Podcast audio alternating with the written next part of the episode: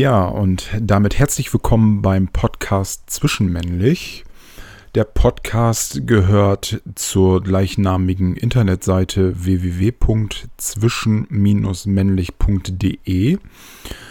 Das männlich mit AE. Ja.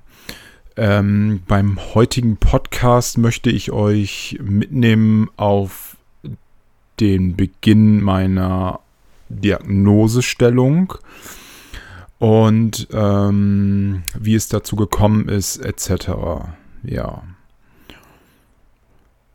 Ja, ich fange am besten gleich einfach mal an.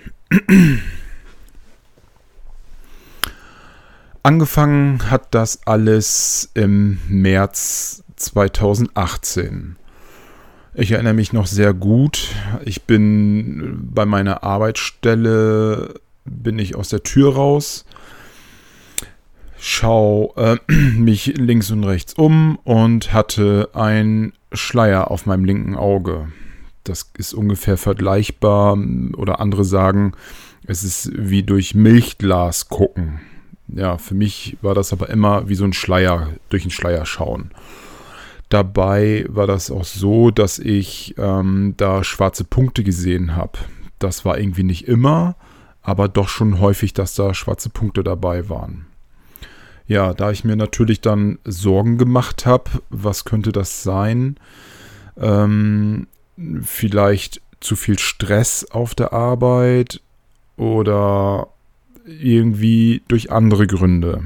Gut, ich dann auf zum Augenarzt. Natürlich, man macht sich ja Sorgen. Da ich da keinen Termin hatte, ähm, ein bisschen gewartet. Da hat der Augenarzt aber nichts gefunden. Er meinte dann halt, okay, da müssen Sie mal hinters Auge schauen. Vielleicht ist mit dem Sehnerv irgendwas nicht in Ordnung. Das eigentliche Auge, da kann ich nichts entdecken. Das ist gesund. Okay habe ich mich erstmal so, was das Auge anging, natürlich gefreut. Okay, am Auge liegt das nicht. Juhu.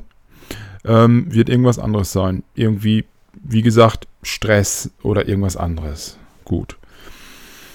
Ich ähm, dann zum Neurologen hin. Ähm, ich wusste, zu welchem Neurologen ich gehe, da ich vorher schon mit meiner Kopfhaut Sensibilitätsprobleme hatte. Ähm, sprich, wenn ich meine Haarspitzen berührt hatte, tat meine Kopfhaut weh oder die Oberfläche meines Kopfes. Da, deswegen war ich schon bei diesem Neurologen, wo ich dieses Mal dann wieder hingegangen bin. Ja, da hatte ich dann ähm, einen Termin machen müssen, logischerweise, relativ aber auch kurzfristig. Kurzfristig jetzt in dem Sinne, ähm, ja, kurzfristig, wie auch immer, nach drei Wochen hatte ich da halt einen Termin. Relativ kurzfristig, weil das ja eine akute Gesch Geschichte war. Und ja, somit war ich dann da schnell dran. Ähm, ich ihm alles erklärt. Und aufgrund beider Tatsachen oder beider äh, Befunde, ne, ähm, Haut, Haarspitzen, ähm, Sensibilitätsstörungen und in meinem Auge durfte ich dann ein ähm, Schachbrettmuster am Monitor mir anschauen. Ähm, da wird ähm, geschaut, da die Geschwindigkeit vom Auge zum Gehirn, wie schnell es geht. Also mein linkes Auge war langsamer, was die Information zum Gehirn anging, als das rechte Auge. Mein Neurologe meinte dann, okay, da müssen wir mal ins Gehirn schauen, was da irgendwas nicht richtig ist, weil so konnte er sich das auch alles nicht erklären. Also führte da nur einen Weg hin, ein MRT zu machen oder sich das anzusehen durch ein MRT. ja, er dann angerufen. Da hatte ich dann natürlich sehr schnell einen Termin dort. Eine Woche später konnte ich diesen Termin dann angehen und dort wurde dann ja in mein Gehirn geschaut. Ähm, MRT ähm, etc. beziehungsweise alle anderen Begriffe, die ich noch nennen werde, ähm, könnt ihr euch dann auf meiner Internetseite oder ja halt im Internet schauen, was es bedeutet. Genau. Das werde ich jetzt hier nicht im Podcast machen, grob, weil sonst wird das alles zu lange dauern. Ja, ich also zum MRT, habe den MRT halt gemacht. Der Radiologe meinte halt, okay, er hat einen Verdacht. Er durfte mir das aber nicht erzählen. Ähm, wahrscheinlich aus rechtlichen Gründen irgendwie konnte er mir das nicht sagen, ne, so wie auch immer. Ähm, ich dürfte dann mir das alles beim, vom Neurologen holen. Logischerweise, natürlich, klar, denke ich mir so. Ne? Okay, ich zwei, drei Tage später zum Neurologen mit den ähm, äh, mit meinen Bildern dann, die ich mitbekommen hatte. Also die Bilder, das hat der Radiologe mir auch erklärt, was da so Phase ist. Ne? Er hat mir da auch erklärt, okay, da sind weiße Punkte. Und ja, genau. Ich also zum Neurologen hin. Gut. Er hat sich das alles angeschaut und meinte dann, okay, Herr Franzen, Sie haben oder ich habe eine Diagnose, heißt Multiple Sklerose. Ja, es folgte dann ein kurzes Gespräch darauf. Dort hatte er mir Vorschläge einer Therapie gegeben, ähm, also anhand Medikamenten, was ich tun kann. Spritze, Tablette, welche Form und so weiter. Keine Ja, Nein, wie auch immer. Da hatte er mir dann äh, Sachen aufgeschrieben und ich sollte doch auch im Internet mir anschauen, was ähm, die Nebenwirkungen sind, etc. Gut. Dann war das so, dass ich gleichzeitig ähm, meinen Urlaubsanfang hatte. Also ich hatte dann zwei Wochen Urlaub. Ja, mit dieser Diagnose von meinem Neurologen raus. Zwei Wochen Urlaub angetreten. Ja, war natürlich nicht so schön. Okay, natürlich, ne, ihr denkt euch jetzt, mh, hm, natürlich nicht so schön, ja, mh. Hm. natürlich ist es nicht schön, die Diagnose zu bekommen. Das ist, ja, einfach auf gut Deutsch, es ist Kacke. Ne, ganz klar. Zwei Wochen hatte ich dann Zeit, was erstmal gut war. Da konnte ich erstmal ähm, schauen, was ist das überhaupt? Ähm, was ist diese Multiple Sklerose? Natürlich hat mir mein Neurologe das auch erklärt. Ich durfte oder ich konnte dadurch auch viel spazieren gehen, bin in mich gegangen, viel nachgedacht. Ähm, ja, aber das machen höchstwahrscheinlich, machen das viele Betroffene oder die die Diagnose dann gleich bekommen oder zu Anfang bekommen, machen das wahrscheinlich sehr viele ähm, die erstmal nachschauen, was ist das überhaupt, etc. Viele verdrängen das vielleicht auch. Ähm, ja, das kann ich aber nicht. Ich konnte das nicht einfach so verdrängen. Okay, was ist das? Ja, hm, so, okay, ja, ja, jetzt habe ich eine Krankheit. Ja, okay, tschüss, weg. Ja, war halt bei mir nicht der Fall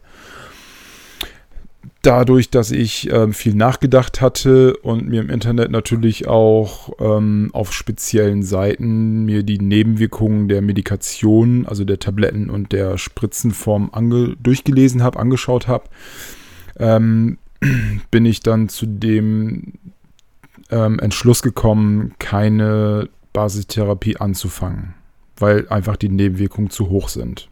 Jeder, also jeder der äh, möglichen oder jeder Variante der Medikation waren mir die Nebenwirkungen einfach zu hoch. Und ähm, ja, drei Monate später war ich dann erneut beim Neurologen oder hatte dann noch einen Termin.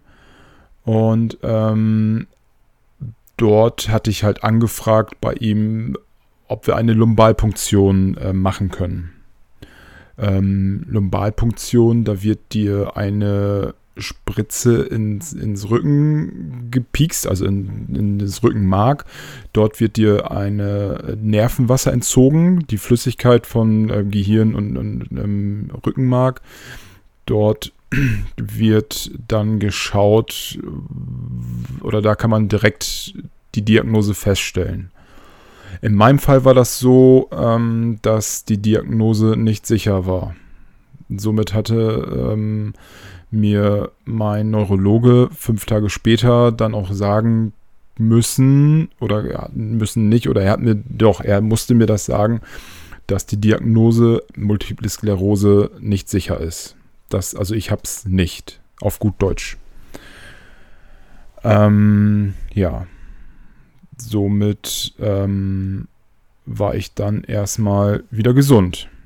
Er sagte zwar auch im Nachhinein, okay, da ist irgendwas unklar an der Geschichte, aber er kann das halt nicht direkt mir diagnostizieren. Gut, somit war ich wieder gesund. Dann fing das neue Leben wieder von neu an. Das war ungefähr Mitte letzten Jahres. Somit ähm, konnte ich mich dann neu orientieren. Wie geht es im Leben weiter? Ist doch nicht alles so schlimm und konnte, ähm, ja, das war quasi irgendwo wie neu geboren, fühlte ich mich. Ne? Ich habe doch diese, diese Krankheit nicht und ähm, das Leben fängt von neu an. Das war echt ein super schönes Gefühl. Natürlich klar. Ähm, ja, ähm, warum ich jetzt doch die Multiple Sklerose habe. Das möchte ich euch im zweiten Teil ähm, der, dieses Podcastes ähm, erklären, warum ich dann doch die Medik oder warum ich dann doch die Multiple Sklerose habe. Ja. Ja, da möchte ich mich jetzt bei euch bedanken fürs Zuhören. Jetzt habt ihr mitbekommen, wie es äh, angefangen hat. Es folgt noch ein zweiter Teil ähm, zum Ganzen, ähm, wie es halt dazu gekommen ist, wie es jetzt ist. Genau, das werde ich dann in meinem im zweiten Teil eines Podcasts auch aufnehmen. Wer das natürlich nicht abwarten kann, der kann natürlich auch auf der Homepage bei mir nachschauen. Da schreibe ich meinen persönlichen eigenen Blog drüber. Ähm, da könnt ihr auch alles quasi nachlesen. Genau. Ihr würdet mich übrigens auch noch sehr unterstützen und mir weiterhelfen, wenn ihr diesen Podcast weiterempfehlen würdet. Ähm, weil ich persönlich ähm, hätte mich damals gefreut, wenn ich dieses jetzt gehört hätte bei einer neuen Diagnose oder bei, quasi generell bei der Diagnose. Weil ähm, ich denke, das tut ganz gut, wenn du einfach merkst, okay, du bist einfach nicht alleine. Weil am Anfang stehst du halt da, okay, und es gibt nun mal wenig Menschen, die diese Krankheit haben. Ähm, und dann tut das, glaube ich, ganz gut, wenn man so recherchiert ähm, im Internet, wie auch immer, und dann einfach schon mal sowas zu hören bekommt. Ich glaube, das tut ganz gut. Von daher würdet ihr mir sehr helfen, ähm, mich weiter zu empfehlen. Genau, um auch anderen zu helfen und damit wir einfach insgesamt nicht alleine dastehen. Darum soll es ja im Endeffekt auch gehen. Dann sage ich mal jetzt Tschüss und bis später, wenn später ist. Auf Wiedersehen. Hören.